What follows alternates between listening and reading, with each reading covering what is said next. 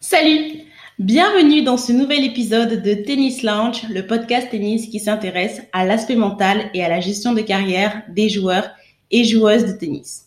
Je m'appelle Jennifer Migan, je suis une ancienne joueuse de tennis professionnelle et si j'ai lancé ce podcast, c'est parce que j'avais envie de créer un espace où les joueurs pourraient trouver des outils et des solutions afin de progresser au niveau mental. Mais ce podcast ne s'adresse pas uniquement aux joueurs, c'est également pour les parents et les coachs qui ont pour ambition d'aider leurs enfants et leurs joueurs à atteindre leur potentiel maximum sur et en dehors du terrain. Alors, si vous êtes un auditeur ou une auditrice régulier du podcast Tennis Lounge, merci infiniment pour votre soutien. Si vous êtes nouveau sur le podcast, bienvenue. Et à la fin de l'épisode, si cela vous a plu, n'hésitez pas à vous abonner, à laisser des commentaires et de préférence 5 étoiles sur Apple Podcast. Ça m'aidera vraiment à faire accroître euh, la visibilité du podcast et faire grandir la communauté Tennis Lounge. Si vous n'êtes pas sur Apple Podcast, pas de souci. On est également disponible sur Spotify, Google Podcast, Deezer et bien d'autres. Alors, euh, ça y est, Roland Garros 2021 est terminé. Et le moins que l'on puisse dire, c'est que l'on a eu notre lot d'émotions cette année entre les retraits surprises de Naomi Osaka et Roger Federer en première semaine, les aléas du couvre-feu, la demi-finale d'anthologie entre Novak Djokovic et Rafael Nadal, la victoire surprise de Barbara, Krejcikova et le sacre final de Novak Djokovic après avoir remonté un handicap de 2-7-0 face à Stefanos Tsitsipas. On peut vraiment dire qu'on a été vernis. Alors il y a plein de choses à dire sur ce euh, Roland Garros au niveau mental, et c'est pour ça que j'ai décidé de partager cet épisode de bilan en deux parties. Dans cette première partie, on va s'intéresser au sacre de Barbara Krejcikova et de Novak Djokovic et voir comment mentalement ces deux joueurs ont réussi à se distinguer au cours de ces deux dernières semaines. Et dans la deuxième partie qui viendra assez rapidement, on s'intéressera aux euh, défaites de Nadal et de Tsitsipas et comment se remettre après une défaite lorsque l'on est passé très près du but d'atteindre son objectif. Allez, c'est parti. On va commencer avec le tournoi féminin.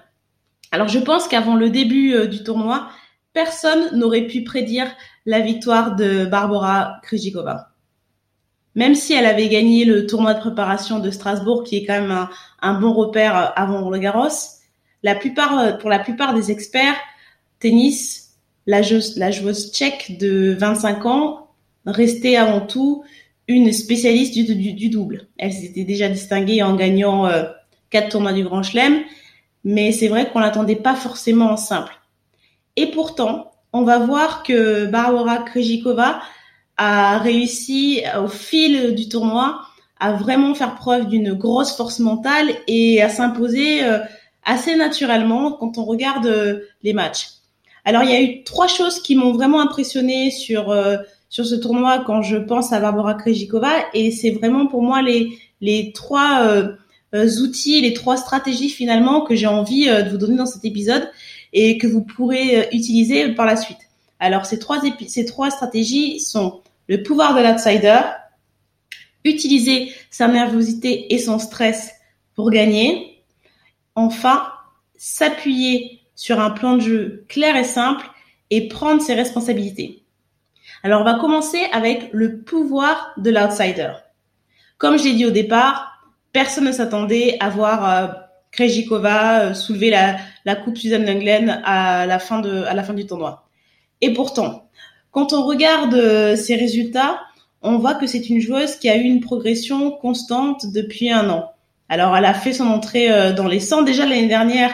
Elle avait montré de belles choses en atteignant les huitièmes de finale, mais euh, elle avait encore cette étiquette de joueuse du double. Et en début d'année, elle a atteint la finale du tournoi de Dubaï, où elle a été battue par une, excellente Garbinier Muguruza. Et euh, on voyait que petit à petit, voilà, elle, elle, prenait un peu plus confiance en son jeu et qu'elle commençait à s'établir dans euh, dans le top du niveau mondial. Mais encore une fois, elle restait quand même une outsider. quand la saison de terre battue est arrivée, elle a pris une nouvelle dimension. Elle a commencé vraiment à poser euh, les bases de son jeu et à avoir des résultats. On l'a vu que avant le tournoi de Roland Garros, elle venait de gagner le tournoi de Strasbourg où elle avait eu quand même de belles victoires. Mais encore une fois, elle faisait partie des outsiders. C'était d'ailleurs la, joueuse la mieux classée en dehors des têtes de série. Alors pourquoi je parle du pouvoir de l'outsider Parce que c'est quelque chose qui est vraiment utile, euh, surtout lorsqu'on est sur des tournois où euh, le tableau est quand même pas mal ouvert. Parce que on a tendance euh, à se focaliser sur les favorites et donc elles ont beaucoup plus de pression à gérer parce qu'elles doivent maintenir leur rang. Et le fait d'être un outsider, ça peut être quelque chose de vraiment bénéfique. Donc encore une fois, on a le temps de poser plus son jeu lorsque l'on est outsider, de rentrer dans le tournoi un peu plus tranquillement. Comme je l'ai dit, l'attention va être sur les favorites et non sur vous, ce qui vous permet de d'avoir ce premier match où quand même il y a un peu moins de pression et de rentrer euh, j'ai j'ai envie de dire oui plus tranquillement dans dans la compétition. Et d'ailleurs, on voit que sur son premier match, Barbara Krejcikova fait 3-7 sur Kristina Pliskova et euh, donc c'est, elle a eu quand même euh, un premier tour difficile où peut-être qu'il y avait un peu de tension et mais elle a su trouver les ressources pour finalement s'imposer euh, assez assez facilement dans les deux dans les deux autres sets.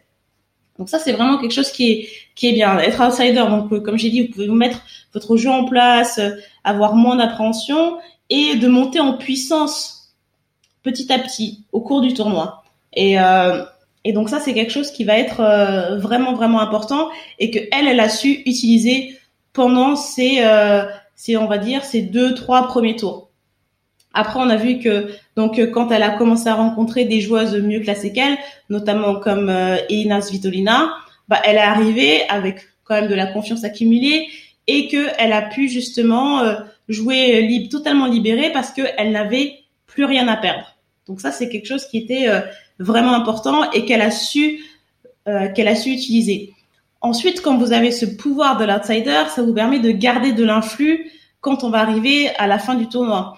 En général, euh, ce qui se passe, c'est qu'on a euh, une outsider contre une favorite et euh, et donc l'outsider arrive voilà avec cette cette carte un peu de bah j'ai rien à perdre et puis surtout il y a une fraîcheur mentale qui est plus importante. Là sur ce tournoi, bon, on s'est retrouvé avec deux outsiders en finale. Donc, on a vraiment vu que ce soit pour euh, Krejcikova ou Pavlyuchenkova qui a eu elle aussi un super parcours et qui a vraiment battu énormément de bonnes joueuses pour arriver jusqu'en finale. On a vu que c'est quelque chose qui les a vraiment aidés à se libérer et à pouvoir euh, petit à petit prendre de la confiance et vraiment euh, jouer cette carte j'ai rien à perdre, on m'attend pas, donc je vais pouvoir jouer complètement mon, mon tennis. Donc ça, c'est j'insiste là-dessus. Quand vous êtes outsider sur un tournoi ou sur un match, euh, n'arrivez pas justement en vous disant bah voilà, je suis censé perdre. Dites-vous que la personne en face de vous, elle a quand même plus de pression parce que on s'attend à ce que il ou elle gagne le match.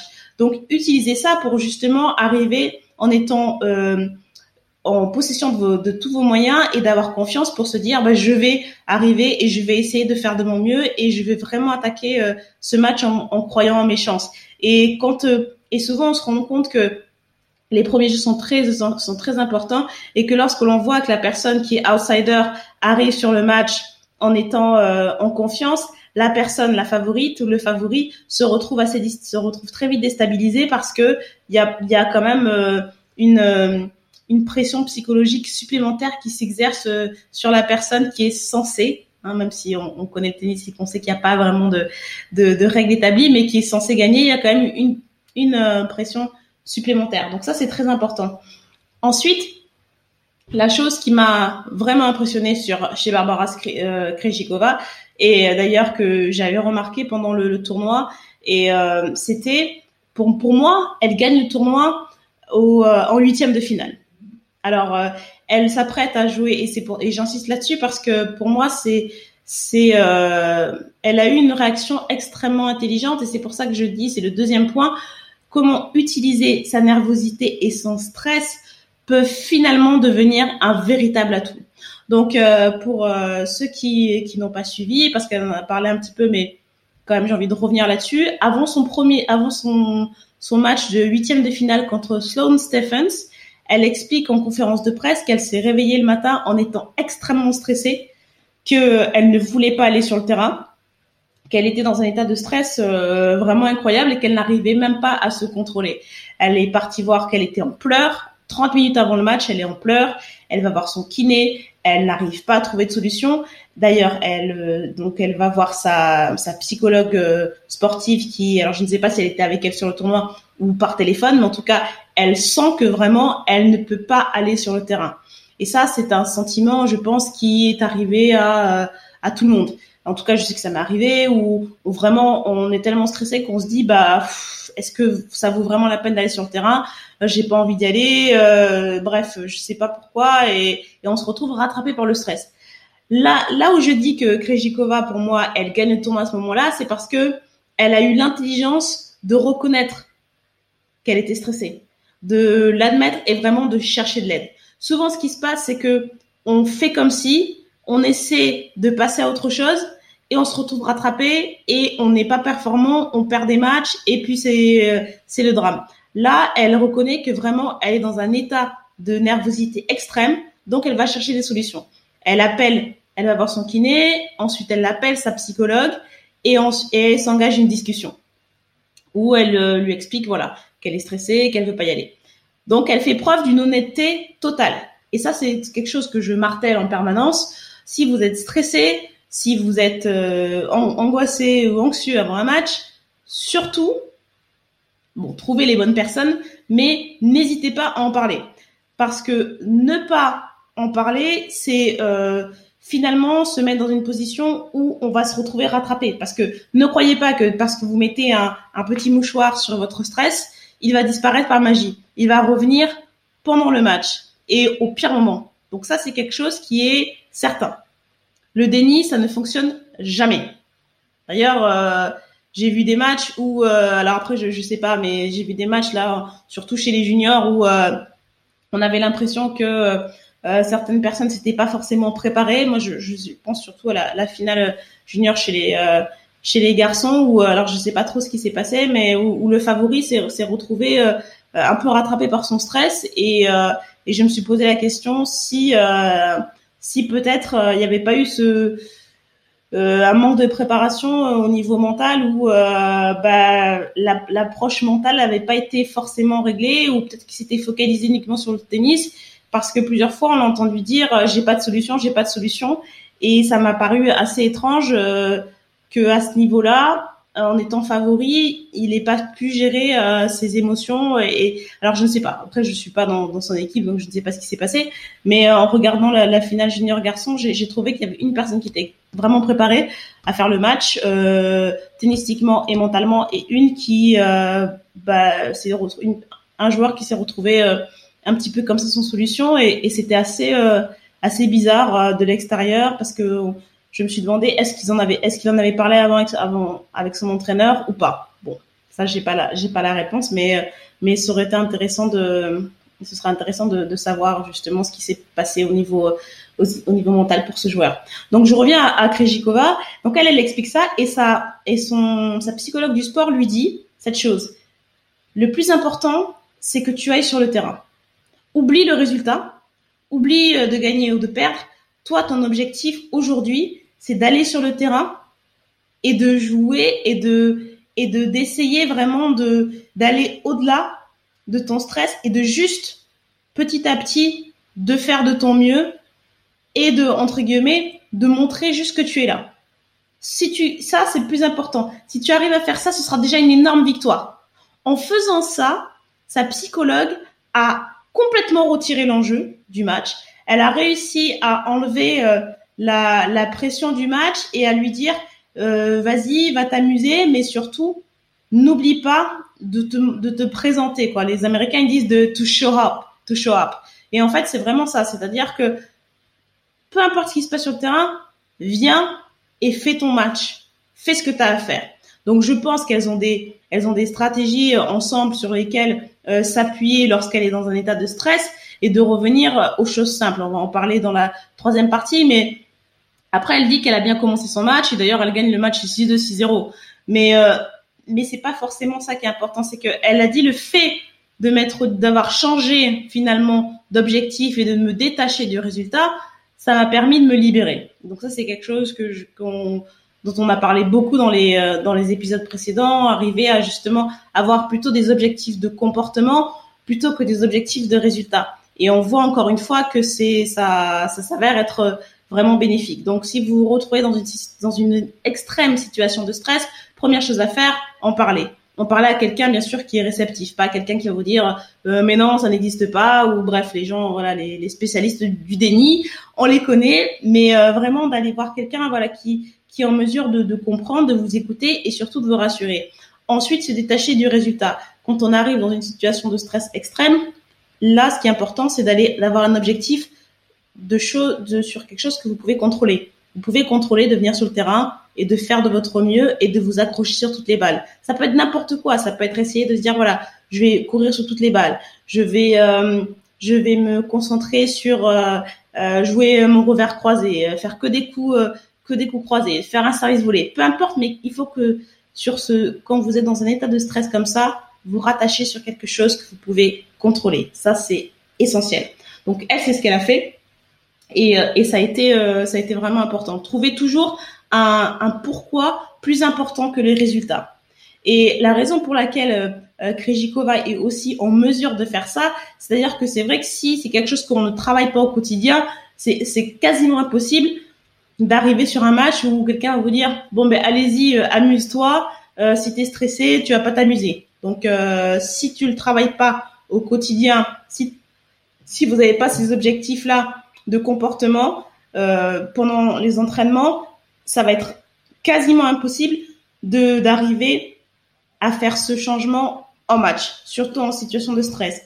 Mais Krejikova, elle explique que elle, pendant sa formation, elle a eu euh, des mentors très importants. Elle a, elle a évoqué à plusieurs reprises, notamment euh, Yara Novotná, euh, l'ancienne euh, championne tchèque, vainqueur de Wimbledon en 98, malheureusement décédée il y a quelques années, et c'était la mentor de Krejikova.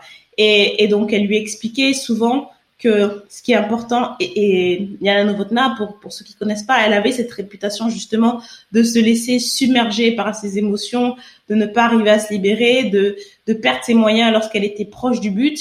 Et euh, c'est pour ça que quand euh, elle a réussi finalement à se libérer et à gagner Wimbledon, qui était vraiment sa quête, c'était une, une joueuse qui faisait service volé, très offensive, elle, a compris l'importance d'arriver à se détacher de euh, de euh, du résultat et de de prendre plaisir à ce que l'on faisait. Et c'est quelque chose qu'elle a répété beaucoup à Barbara Krejcikova et, donc quand vous avez euh, quelqu'un qui a qui a eu ses ses problèmes, ses doutes, qui a eu ses, finalement les mêmes les mêmes combats, les mêmes difficultés que vous, ça a beaucoup plus d'impact que quelqu'un peut-être d'extérieur qui vous dit juste ah ben tiens amuse-toi même si c'est pour votre bien mais là il y a vraiment une vraie euh, j'ai envie de dire crédibilité au message de se dire de voilà fais ton mieux et amuse-toi. Et c'est quelque chose que Krejikova a répété euh, plusieurs fois pendant le, tournoi et on, a vu que justement elle était capable de le faire.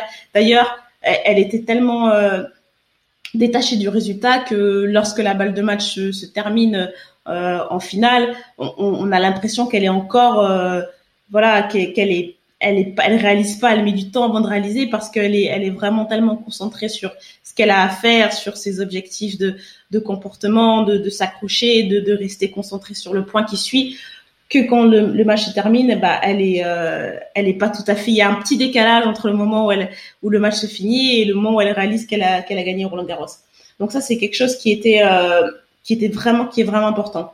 Ensuite sur le dernier point, c'est ça, c'est euh, s'appuyer sur un plan de jeu clair et simple et, euh, et prendre ses, euh, ses, responsabilités. Donc euh, Krejikova, donc on, comme on l'a dit, elle a accumulé beaucoup de confiance au cours des dernières semaines. Elle a gagné à Strasbourg et puis surtout elle était engagée en double pendant le tournoi. Euh, elle finira par gagner le, le double euh, avec euh, avec sa partenaire, mais mais surtout elle, elle, a elle a vraiment utilisé sa confiance pendant tout le tournoi. On a vu que quand il y avait des moments importants, notamment contre Korigov en quart de finale, euh, contre Maria Sakkari quand elle sauve une balle de match.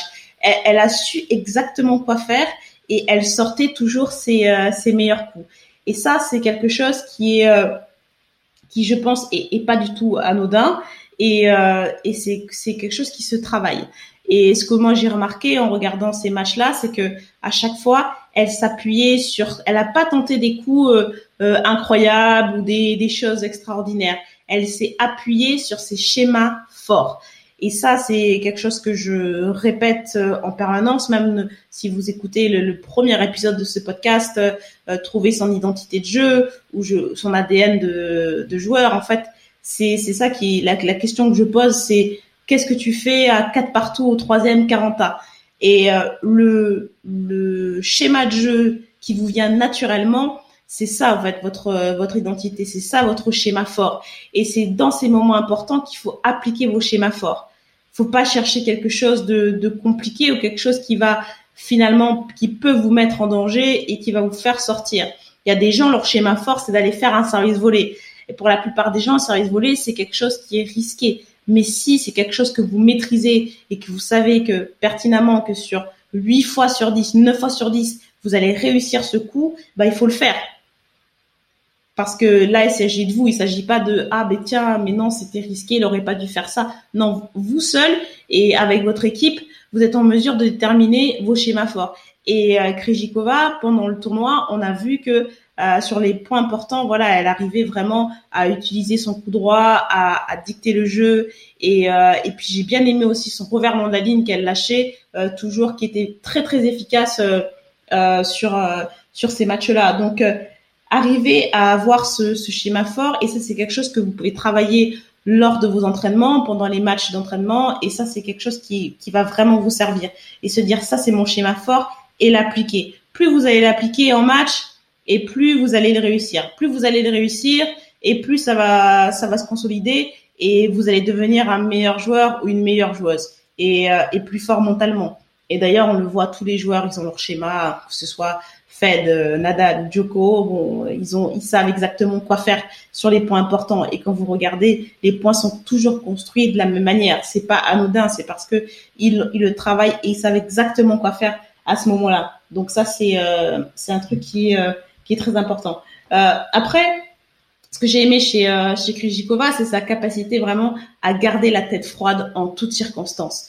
pour ceux qui ont regardé la, la demi-finale contre Maria Sakkari, euh, il y a un moment donné où sur la sur une sur sa balle de match, sa première balle de match, euh, la balle est annoncée faute. la balle de Maria Sakkari est annoncée faute. L'arbitre descend et euh, finalement donne la balle bonne et demande à rejouer le point. Et là, il y a alors là, il y a deux options. En fait, soit on s'écroule parce que on sait que sa balle est faute et on et on se rend compte que c'est une faute d'arbitrage et que c'est et que c'est un scandale et qu'on est en demi-finale de, de Grand Chelem et on, on repart encore une fois sur tout l'enjeu qu'il y a et on se laisse submerger. Ou alors on fait comme euh, Krejcikova qui elle, alors elle conteste hein, au début, elle dit mais non non la balle elle est faute et elle dit après en conférence de presse très vite, je me rends compte que euh, bah, c'est l'arbitre et que j'ai pas du tout le finalement de de faire euh, d'autres choix que d'accepter sa décision et de me dire et de passer à autre chose et de me dire ok on va rejouer le point tu n'as pas perdu le point on rejoue le point et tu peux le faire. Et donc là elle prend vraiment ses responsabilités. Et euh, et, alors qu'il aurait été légitime hein, pour elle de de dire que voilà que l'arbitre a, a, fait une erreur et, elle avait absolument raison d'ailleurs sur le fond parce que la balle quand on voit le ralenti on voit très bien que la balle elle est faute mais comme j'ai dit dans l'épisode euh, comment faire face aux tricheurs d'ailleurs je vous invite vraiment à l'écouter si vous l'avez pas vu euh, c'est les erreurs d'arbitrage elles font partie du jeu, elles font partie du match. Si on part euh, avec l'idée que l'arbitre ne peut pas se tromper, lorsqu'il fait une erreur, ça devient insurmontable et ça devient difficile et c'est insupportable. Alors que si on, on part du principe que, comme elle a fait, il fait une erreur d'arbitrage, je n'ai absolument aucun contrôle sur sa décision. La seule chose que je peux contrôler, c'est ma réaction. Et ma réaction, la meilleure réaction à ce moment-là, c'est de se dire, je passe à autre chose et je repars encore une fois pour me dire, je peux encore gagner ce match. Euh, allez, c'est parti et je me remobilise. Et c'est ce qu'elle a fait. Et, euh, et, elle a fait d'une manière pour moi qui était euh, vraiment incroyable et, euh, elle m'a vraiment impressionnée mentalement tout au long de ce de ce Roland Garros parce que même si elle avait gagné des grands chelems en double, Elle a bien sûr utilisé cette expérience, mais elle s'est vraiment appuyée sur sur toute sa confiance, sur son jeu et sur les et sur son équipe. Je je, je reprends encore hein, ce, ce, cet échange avec avec sa psychologue qui est, qui est avec elle, qui l'a accompagnée lors du tournoi, mais elle a dit aussi qu'elle a eu beaucoup de conversations pour appréhender la finale, pour euh, pour gérer justement le fait de se détacher de l'enjeu euh, avec cette personne-là. Donc c'est c'est encore une, fois euh, et d'ailleurs je je j'ai noté sur un un podcast, je crois que c'était sur Eurosport où, où, où Camille Pain, ancienne joueuse française, avait avait dit à très juste titre que peut-être euh, la raison pour laquelle sur le circuit féminin on voit des, des joueuses qui arrivent à s'imposer euh, assez euh, assez vite en fait qui peut-être peut-être ont gagné un tournoi avant avant de gagner un tournoi du Grand Chelem comme on avait vu pour Egax Viantec et même d'autres avant. C'est peut-être parce que en fait l'expérience même si elles n'ont pas forcément l'expérience de, de, personnes qui avaient plusieurs tournois euh, de gagner avant de gagner un grand chelem, mais le fait de travailler avec des avec euh, des préparateurs mentaux, d'avoir des psychologues du sport dans leur entourage, et ben ça les aidait à, à rattraper quelque part ce manque d'expérience avec plus de préparation et, et, plus de précision sur la gestion de leurs émotions et que on allait certainement arriver à un moment où bah, les les euh, les psys du sport ou les préparateurs mentaux allaient, allaient euh, voyager avec leurs joueurs comme on peut le voir comme on peut voir les préparateurs physiques le faire. Donc j'avais trouvé que c'était un point très intéressant et et, euh, et, voilà. Mais en tout cas, félicitations à, à Krejcikova. Moi, franchement, elle m'a, elle m'a bluffé. J'ai, j'ai vraiment aimé son jeu tout en variation et, et j'espère que elle va solidement s'installer euh, parmi les meilleures euh, joueuses du monde. Donc là, on va en passer maintenant à, au tournoi masculin. Hein.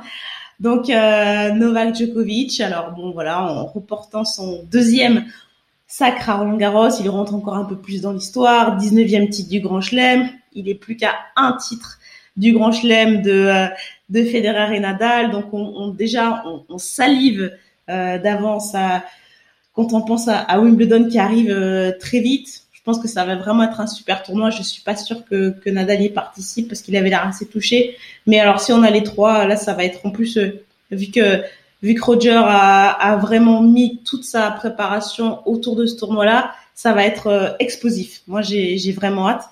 Donc, ça va être assez dingue.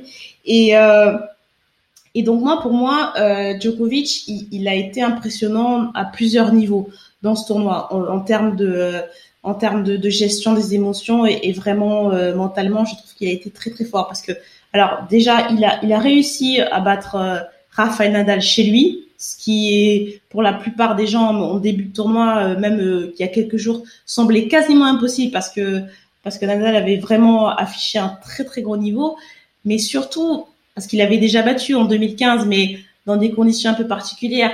Là où vraiment il a été impressionnant, c'est que il a fait plier Nadal mentalement. Et on va voir euh, pourquoi euh, euh Djokovic euh, finalement son, son, sacre n'est pas vraiment une, une vraie, c'est une demi-surprise. Bien sûr que c'est une surprise de battre Nadal à Roland Garros, mais quand on on fait un petit peu un retour en arrière, on voit qu'il y a que c'est pas du hasard. Et donc euh, les trois points qui, euh, pour moi, euh, explique pourquoi mentalement Djoko a été très fort sur ce Roland et pourquoi sa victoire n'est pas anodine. Alors le premier point, c'est le pouvoir de, de la planification et de décision.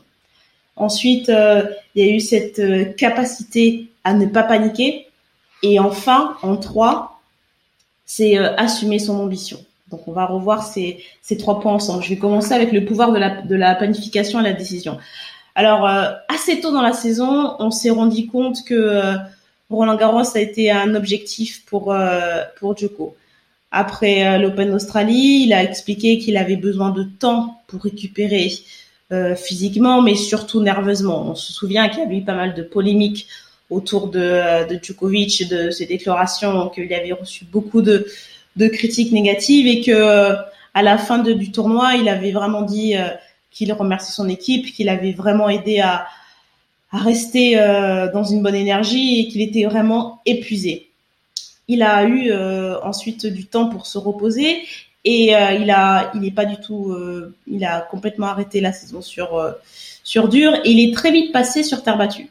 Son début de préparation était quand même assez tôt et il a fait vraiment une grosse préparation sur terre et euh, et on voit on a on a pu voir que vraiment il avait ce euh, il avait cette envie de ben, d'aller chercher euh, un deuxième titre à Roland Garros. Et au cours de sa de sa carrière on a vu que il a vraiment cette envie à chaque fois de mieux se connaître de de mieux gérer son corps d'avoir toujours toujours à la recherche de euh, de plus, de, du petit détail, du du de la du petit progrès qui va vraiment l'aider à, à atteindre euh, la place de numéro un mondial, mais aussi d'aller chercher des titres. Donc là, on, voit que déjà il y a une en termes de planification, il y avait un objectif euh, qui était voilà Roland Garros, un objectif euh, déclaré assez euh, assez important et, et surtout faire trouver des changer de stratégie pour pour essayer de, battre Nadal qui, n'avait pas réussi à battre. On se souvient de la finale de l'année dernière. Alors bien sûr dans un contexte particulier, mais quand même euh, il y avait une vraie marge, il y avait une, marge d'écart assez importante entre les deux joueurs. Et, euh, donc on, voit qu'il est parti le chercher euh, petit à petit. Donc là il a essayé de jouer plus cette année avant Roland Garros. Et d'ailleurs euh, il a été un petit peu critiqué par comme toujours hein, d'ailleurs par les, les commentateurs euh, qui disaient que tiens est-ce que cette idée d'aller euh, d'aller jouer une semaine avant Roland Garros à Belgrade est-ce que c'était vraiment judicieux? Les gens avaient l'air un peu sceptiques pardon par rapport à ce à ce choix de programmation. Mais quand on, on regarde en fait on se voit que bah il a été il, il était il savait exactement ce qu'il faisait. Donc, quand on regarde son calendrier en 2019, je, je skip, euh, je saute 2020 parce que comme j'ai dit, le contexte était particulier. Mais quand on, on regarde 2019, on voit que avant euh, Roland Garros, il avait fait euh, trois tournois, les trois Master 1000 d'ailleurs, Monte Carlo, Madrid et, et, Rome. Alors que cette année, il a ajouté un tournoi en plus et, et surtout, il avait envie de faire des matchs. Donc on voit que on voit qu'il monte en puissance petit à petit. À Monte Carlo, il gagne un match contre Sinner, bon assez de manière plus ou moins convaincante et derrière il perd à la surprise générale contre Daniel Evans en 2-7 euh, bon voilà les gens on voit qu'il se cherche un peu que c'est régulier bon très bien. Ensuite il va à Belgrade et cette fois-ci ça mais cette fois-ci ça va un peu plus. Il gagne deux matchs et il perd contre Karatsev euh, en 3-7 et euh, là encore une fois bon on, sent que les observateurs se disent ah ben tiens Joko cette année il a du mal. Il perd des matchs un petit peu on remet en doute sa force mentale, mais voilà. Mais il gagne déjà. Il, passe de un match gagné à deux matchs gagnés. Ensuite, il va à, il va à Rome. Et là, il skip Madrid. Il va à Rome. Et là, euh, il gagne quatre matchs. Et il a deux victoires très convaincantes contre euh, Davidovic Fokina et surtout contre Tsitsipas, euh, l'homme en forme de la saison de terre battue. Donc, dans un match, encore une fois, où il revient un petit peu euh, il était un peu comme ça euh, au bord de la rupture et puis il arrive à, à gagner 7-5 au troisième. Derrière, il perd en 3-7 sur Nadal, mais euh, je pense qu'à ce moment-là, il il avait les certitudes qu'il était venu chercher. Il a vu qu'il était compétitif et qu'il pouvait se mesurer au meilleur et qu'il lui manquait un petit peu de match, mais qu'il allait être prêt pour Roland Garros. D'ailleurs, il le dit, lui, son objectif, ce sont les grands chelems, les Jeux Olympiques. Et tous les tournois qui sont en préambule, ce sont comme des matchs d'entraînement quand il euh, la semaine d'après, c'est là où il y avait euh, des spéculations sur mais est-ce que quel est l'intérêt pour lui d'aller jouer à Belgrade? Donc là, euh, il gagne quatre matchs, il gagne le tournoi. Effectivement, il ne joue que qu'un seul membre de aucun seul joueur dans le membre du top 100, mais le plus important, c'était de faire des matchs et surtout de gagner des matchs. Donc même si c'est contre des mecs qui sont 200, 250, l'important c'est de jouer et de faire des sets d'entraînement. Encore une fois, c'est là où, Djokovic, lui, euh, il se distingue, je, trouve, des autres, c'est que il, a une planification, il a, il décide des choses et puis derrière, il y va. Il n'y a pas de, il tergiverse pas en fait pendant son 7 ans. Il sait pourquoi il fait les choses et en fait, il cherche pas vraiment à s'expliquer. Et c'est ça qui, et c'est après, après coup qu'on se dit ah mais en fait, il avait raison. Et, euh, et au, cours de sa carrière, on a vu qu'il est toujours en fait euh, dans cette idée de se dire moi j'ai un plan et, et d'être extrêmement rigoureux et de tout mettre en œuvre pour euh, pour y arriver. Donc ça c'était euh, c'est vraiment quelque chose qui dont on peut s'inspirer en fait. C'est-à-dire que vous avez un objectif et ensuite euh, avec votre équipe ou si vous êtes seul mais en tout cas mettre les euh, les points, les, les plans, pardon, les, les étapes qui vont vraiment vous aider à atteindre cet objectif et euh, et de les mettre, d'être vraiment sérieux sur le plan et de ne pas changer. En fait, peu importe ce que les gens disent, peu importe ah mais pourquoi, mais t'es sûr parce qu'il y a toujours des gens qui sont là pour pour vous mettre le doute, mais vraiment d'avoir un plan et de s'y tenir. Et c'est encore une fois là où Djokovic se distingue, je trouve, de, de, tous les autres joueurs.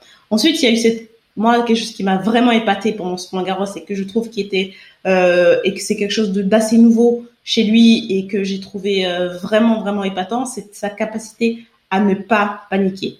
Alors euh, Djokovic, on sait que c'est un joueur qui parfois euh, a tendance à avoir des euh, des coups de gueule et à, et à montrer des, des, émotions, à montrer une vraie colère sur le terrain. Et, et j'ai trouvé que euh, sur ce Roland Garros, alors oui, vous allez me dire, m'attendez quand euh, il a créé quand même possédé après avoir battu euh, Berrettini, mais globalement, oui, bien sûr, parce qu'après il exulte, mais avant il arrive, il se mettait à, il pouvait avoir ce genre de, de coup de colère pendant le match. Là, on voit que quand il il exprime des choses, c'est quand même à des moments précis et c'est c'est assez maîtrisé malgré tout.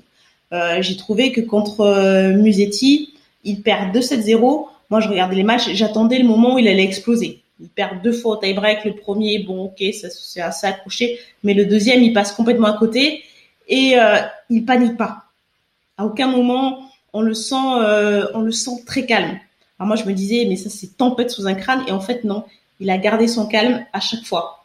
Et euh, alors après, euh, il, il a, il a, il savait en fait que il avait encore des, euh, il avait encore de l'énergie sous le pied, il avait encore euh, la capacité à, à trouver des solutions. Et euh, il a dit, moi j'aime bien aller jouer les jeunes sur les matchs en meilleur de 5-7 pour voir un petit peu ce qu'ils ont dans le ventre. Donc il y avait ce, ce côté un peu de défi de se dire, bah écoute euh, mec, si tu veux me battre, il va c'est pas 2-7 qu'il faut gagner, c'est 3. Donc je vais voir si tu si tu as euh, ce qu'il faut dans les dans les jambes et dans la tête pour aller jusqu'au bout. Et puis on a vu que bah Musetti au fur et à mesure il s'effondre et, puis et puis on le verra après avec Tsitsipas aussi. Mais mais c'est cette façon de, de, ne pas paniquer. Alors pour euh, arrêter la polémique de euh, oui, mais c'est parce qu'il est parti aux toilettes, on ne sait pas ce qu'il a fait, il est parti se changer, il a cassé le match, tout ça. Moi, je vais même pas rentrer dans ça parce que pour moi, c'est encore une fois, si le fait qu'un joueur, une joueuse sorte du terrain deux minutes, trois minutes pour se changer, euh, perturbe ou perturbe, en fait, je pense que c'est important de prendre ses responsabilités et de se poser des questions. Ça veut dire que vous êtes sur un fil. Parce que, et, et que vous n'avez pas anticipé ce genre de choses-là. Donc, au lieu de dire, ouais, mais Djokovic, il triche, encore une fois, allez écouter l'épisode sur les, sur les tricheurs, vous comprendrez mieux. Au lieu de dire que Djokovic il triche parce que il va, il prend les trois minutes réglementaires pour aller changer son, ses sous-vêtements et pour aller euh, faire des respirations, pour aller se, se changer d'environnement, je pense qu'il serait intéressant finalement de, voir comment ce, type de, stratégie peut nous aider euh, lorsque l'on est dans une situation difficile. Et euh, j'en ai parlé euh, dans des, épisodes précédents. En fait, euh, quand on joue, c'est un peu comme si on conduisait une voiture. Quand tout va bien, c'est comme si le feu était vert. On continue, on est sur le bon rythme. Mais lorsque l'on voit que l'on commence à faire des fautes, que la personne recommence à revenir dans le jeu, là, c'est le feu, il est à l'orange. Quand la personne vous passe devant et que vous voyez que vous accumulez les fautes, là, le feu, est rouge. Donc là, il faut s'arrêter. Le fait de ne pas changer de stratégie, de ne pas euh, essayer de de casser le rythme quand ça va mal, pour moi, c'est ça qui est problématique.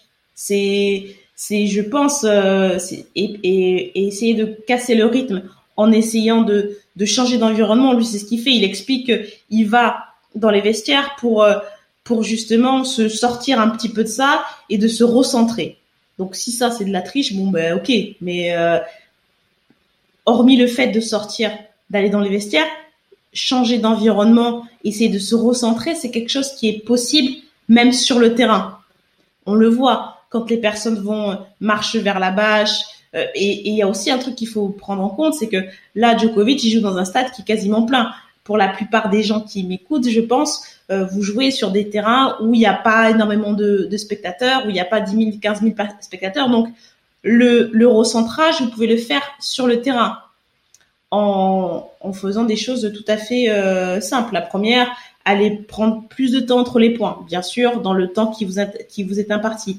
Prendre un peu plus de temps sur le terrain, sur votre chaise, le truc qui marche bien, on met la serviette sur la tête et on se recentre. Mais si ce travail-là, il n'est pas fait au quotidien, pendant les entraînements, comment est-ce qu'on fait quand je vais pas bien et, et que euh, qu'on a on a des difficultés, effectivement pendant les matchs, c'est ce que je, ce que je disais tout à l'heure, ça va être compliqué et ça va paraître euh, bah, un peu euh, artificiel.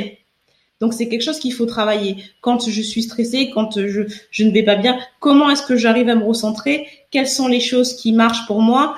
Djokovic, il dit que en finale, lui, bah, il s'est parlé, qu'il a eu parce que les émotions négatives, elles vont arriver.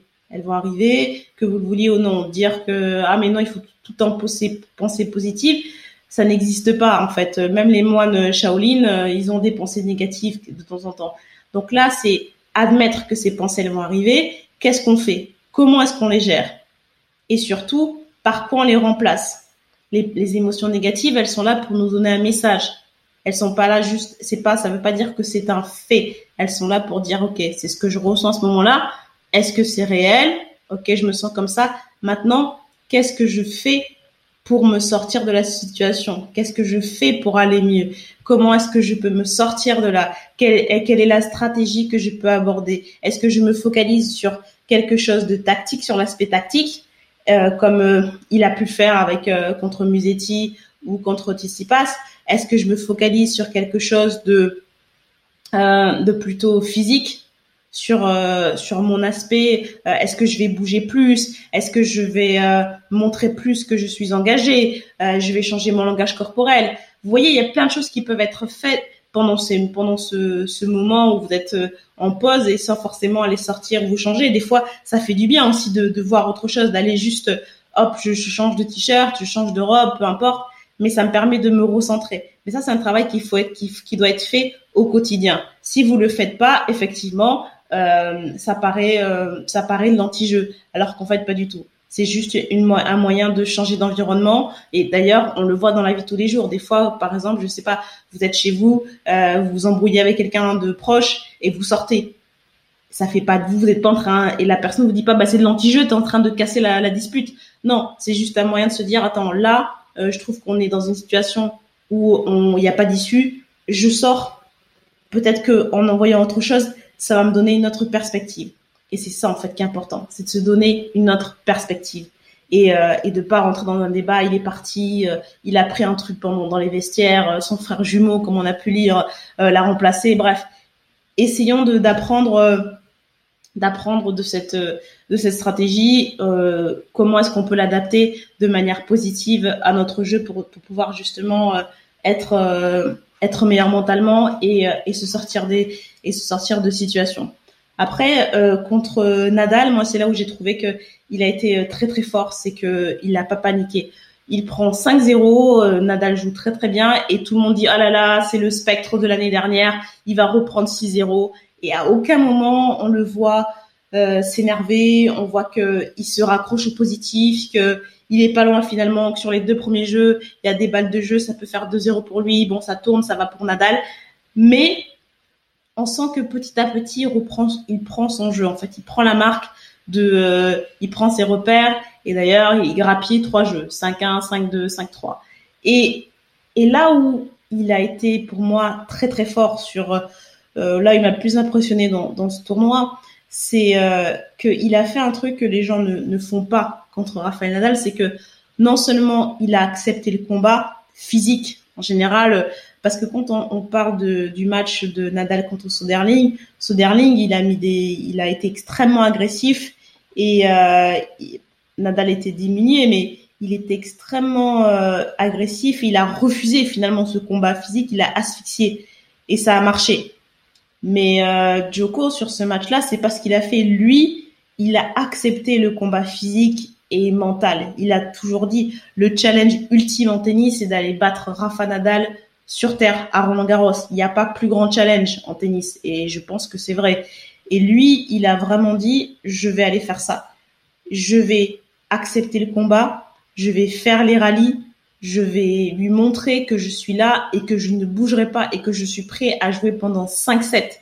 D'ailleurs, on voit le troisième set qui dure une heure et demie, plus d'une heure et demie, avec des échanges, mais de mais de fou, furieux, de mutant. C'était quelque chose d'extraordinaire. Et physiquement, il a tenu. Donc toute sa préparation, je pense que c'était pour ce match-là. Je pense que lui s'est préparé et et se dit pour se dire je peux rester 6 heures sur le terrain à haute intensité face à Nadal. Et, euh, et d'ailleurs, il a il, il a été euh, là où il a été pour moi vraiment vraiment impressionnant, c'est que euh, à aucun moment il lâche. Et au final, c'est Nadal qui lâche émotionnellement et physiquement. Et ça, c'est une chose que moi j'avais jamais vue sur à Roland Garros. Et et c'était euh, c'était incroyable et il était vraiment impassible même quand il gagne le troisième set on sent que voilà il ok il serre le point mais d'habitude il aurait hurlé comme un fou et puis a il a gardé son énergie. Il a gardé il s'est canalisé. De temps en temps il regardait son clan il allait chercher la, la force euh, avec son clan. Mais c'était Nadal qui était beaucoup plus euh, exalté qui allait vraiment puiser dans le public qui allait qui, qui dépensait beaucoup plus d'énergie euh, que euh, que Joko et, euh, et c'était assez impressionnant à la fin de voir vraiment que même à la fin du quatrième quand Nadal était complètement mort et épuisé et on sentait que vraiment il était rincé on sentait que, que Joko il en avait encore sous le pied. Donc vraiment ce, ce, cette capacité à ne pas paniquer et à être sûr de ses de ses choix tactiques et de se dire que même si je perds j'ai d'autres options. Et euh, il a fait ça aussi contre Tsitsipas, où il en a mis un peu plus, où euh, après avoir perdu le deuxième set, euh, il était, il a accusé le coup physiquement, il est encore une fois sorti, il s'est recentré et il s'est, il est revenu avec une autre philosophie. Ça, c'est quelque chose qui a été, qui pour moi était nouveau chez, chez Djokovic, vraiment cette capacité à ne pas paniquer, à rester calme. C'est quelque chose qui m'a impressionné et, et, je pense que quelque chose que vous pouvez aussi appliquer en, en étant euh, encore une fois, en travaillant sur vos, schémas forts, en, en étant, euh, en travaillant vraiment sur vos forces et en, en, les, en les travaillant, en étant sûr de, de, euh, bah justement de ces forces-là pour pouvoir les utiliser en temps voulu lorsque vous vous retrouvez dans des situations difficiles. Ensuite, ce que ce que j'ai trouvé impressionnant dans chez enfin, ce que je trouve impressionnant chez Djokovic et c'est le dernier point, c'est qu'il assume son ambition. Alors il est beaucoup critiqué pour ça. Euh, d'ailleurs, euh, c'était, ben, je crois que c'était Nadal qui lui avait balancé une petite pique en disant que oui, moi j'ai envie de gagner des, des grands chelems, mais je suis pas autant obsédé que que Novak pour ça. Et euh, et, je, je trouve que c'est un peu un, un, faux procès parce que le fait de de venir et de dire moi je vais être le plus grand tous les temps quand il disait ça il y a 10 ans où il avait en 2010 il avait un grand chelem Fed en avait 16 et si je me trompe pas, à ce moment-là, euh, Nadal en avait neuf. Et venir et dire, voilà, moi je vais être aussi, je vais être à leur niveau et je pense que je vais les dépasser, bah c'est quand même assez, euh, c'est assez quand même risqué quoi. Et puis euh, il faut vraiment être solide dans la tête pour pouvoir assumer ça. Parce que la plupart des gens, d'ailleurs, tout le monde disait mais ce type est complètement fou, n'importe quoi, il se fait sanctionner et puis il vient toujours pour dire ça. Et, lui, encore une fois, il avait, il, savait très bien. Ce qu'il allait faire, il avait une vision, il a, et puis le regard des autres, bah c'est ça, c'est il était prêt à l'assumer, il était prêt à l'affronter, et, je pense que quand on veut être fort, il faut avoir cette capacité-là à, à gérer le regard extérieur, à ne pas avoir peur de, de ça et être prêt à l'assumer. Et, euh, et Novak Djokovic, lui, il est, euh, il est capable de le faire. Et d'ailleurs, il a dit euh, à, à la fin de son match, il dit moi, voilà, j'ai envie de tout gagner. On me critique beaucoup pour ça, mais mais c'est cette croyance, cette foi en moi qui m'a aidé à, atteindre mes objectifs, à, atteindre, voilà, à gagner les grands chelems. Donc si j'avais, si j'ai pas ça, finalement, je ne peux pas arriver à, à ce niveau-là. Donc euh, donc il y avait ce, ce côté un peu de dire, bah critiquez-moi, mais en attendant, c'est parce que j'assume euh, mes ambitions. C'est parce que j'assume qui je suis que j'arrive à atteindre ce niveau-là. Donc c'est ça, c'est quelque chose, je pense qu'il faut retenir, c'est euh, assumer ses ambitions, assumer où on veut aller et, et, pas avoir peur. Parce que de toute façon, il y a toujours des gens qui vont vous dire, mais non, mais pourquoi tu fais ça? Mais de toute façon, t'as pas le talent, t'as pas ceci. Et en fait, comme je l'ai dit, comme je dis tout le temps, il y a que vous qui êtes en mesure de savoir où vous pouvez aller. Euh, les autres ne savent absolument rien. C'est juste des gens qui parlent parce que bah, ils n'ont pas été capables peut-être d'atteindre leurs objectifs. Alors euh, ils se disent bah tiens si lui n'est pas arrivé ou si si moi je suis pas arrivé mais pourquoi il ou elle arriverez à atteindre ce que moi je n'ai pas réussi à faire? Donc vraiment rester sur ses ambitions et les assumer. et comme je dis toujours, c'est l'entourage, s'entourer de personnes qui sont en mesure de vous de vous aider à atteindre ces objectifs et, et à toujours garder ça en fait en tête. C'est-à-dire que c'est vraiment à votre équipe de s'adapter à vos ambitions et non l'inverse. Et ça, c'est quelque chose qu'on voit tout le temps. C'est euh, c'est vraiment le joueur ou la joueuse qui est moteur de son ambition et pas l'inverse. Et, euh, et je martèle parce que parce qu'on le voit trop souvent. Et euh, si vous avez de grosses ambitions, allez chercher des gens qui vont vous aider à atteindre ces grosses ambitions. Ne vous entourez pas de personnes qui vont vous dire non mais sois réaliste. Si quelqu'un vous dit sois réaliste, courage, fuyez quoi ça, ne vous aidera pas. Et ça, c'est essentiel. Et dans tout, même euh, de, manière générale dans la vie aussi, euh, les gens qui, qui essaient de vous retenir euh, parce qu'ils se sentent pas en confiance, parce que ça les, ça les finalement, ça les, ouais, ça révèle leur propre insécurité, leur manque d'ambition. Bah, écoutez, voilà, vous pouvez gentiment leur dire merci, au revoir, quoi. Et ça, c'est quelque chose qu'il faut faire tout au long de sa carrière. Peut-être que quelqu'un va être à même de vous aider euh, à atteindre vos ambitions au début, mais euh, lorsque vos ambitions, vos objectifs vont évoluer, ne sera plus à même à le faire. Et ben, faut pas avoir peur aussi de se séparer de ces personnes-là et de toujours aller, chercher des personnes qui sont en mesure de vous aider à atteindre vos objectifs. Voilà, donc ça c'était euh, un petit peu un bilan tiens hein, qui a duré plus longtemps que prévu, mais je pense qu'il y avait beaucoup de choses à dire et et voilà, donc j'espère que ça vous a plu. Euh, la partie 2 euh, arrive euh, très prochainement. Donc si l'épisode vous a plu, n'hésitez pas à vous abonner, à laisser des commentaires, 5 étoiles, bref, vous connaissez la suite. Et moi, je vous dis à très bientôt. Ciao